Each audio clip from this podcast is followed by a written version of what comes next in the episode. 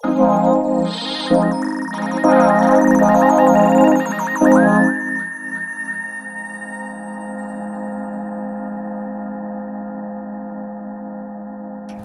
your definition of love? Love It's kind of like, you know, when you see a fog in the morning when you wake up before the sun comes out. It's just there a little while and then it burns away. Really? Absolutely. Away? Yes. Quickly. It's just love is a fog that burns with the first daylight of reality.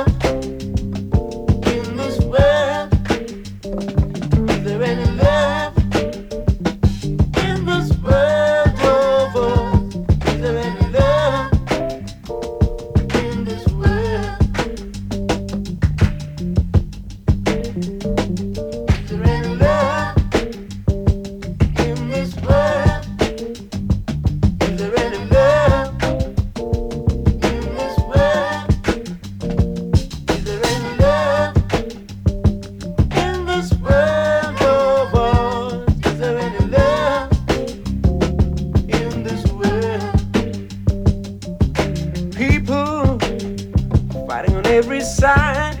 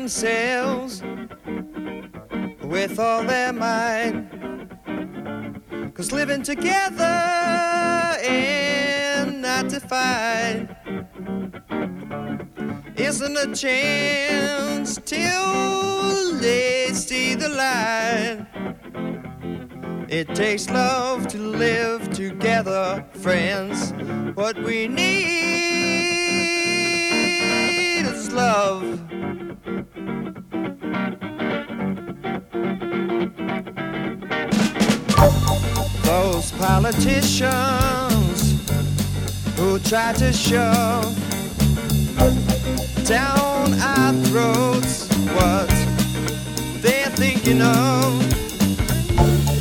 Don't practice, practice what they preach because.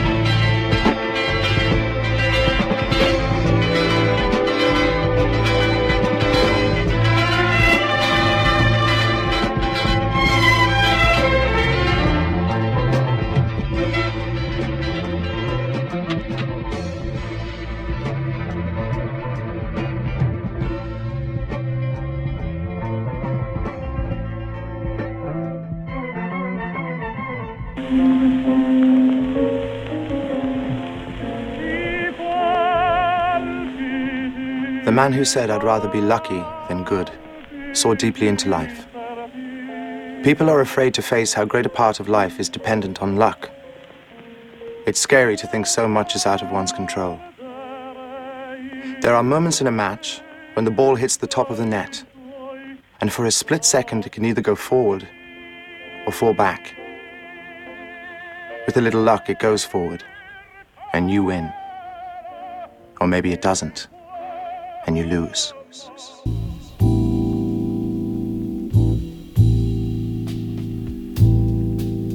By and by, all my dreams will soon disappear. I know not when, I know not why. I guess I'll never learn. No, never, never learn. I can't begin to know how lucky I was. All alone, wondering if I'd dare to survive. I count the stars. I cannot cry. I guess I'll never learn. No, never, never learn. I can't begin to know the meaning of love.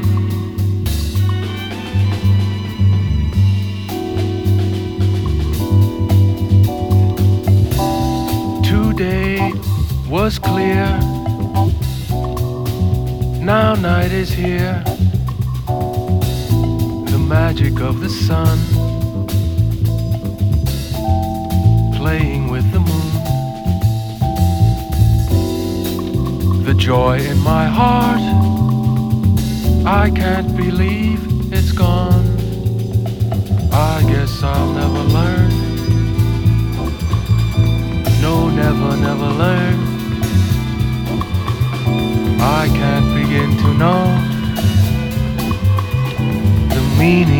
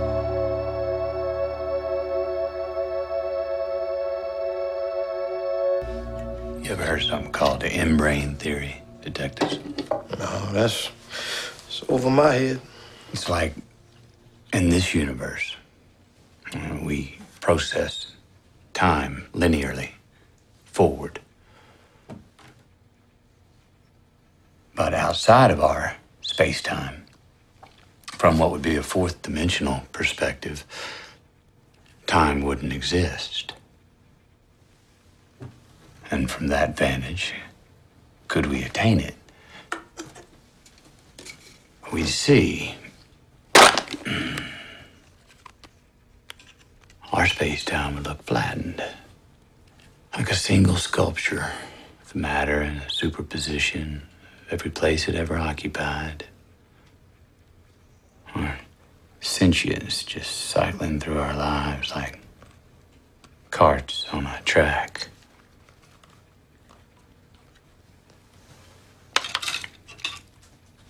See everything outside our dimension. That's eternity. Eternity looking down on us. Now, to us, it's a sphere. But to them, it's a circle.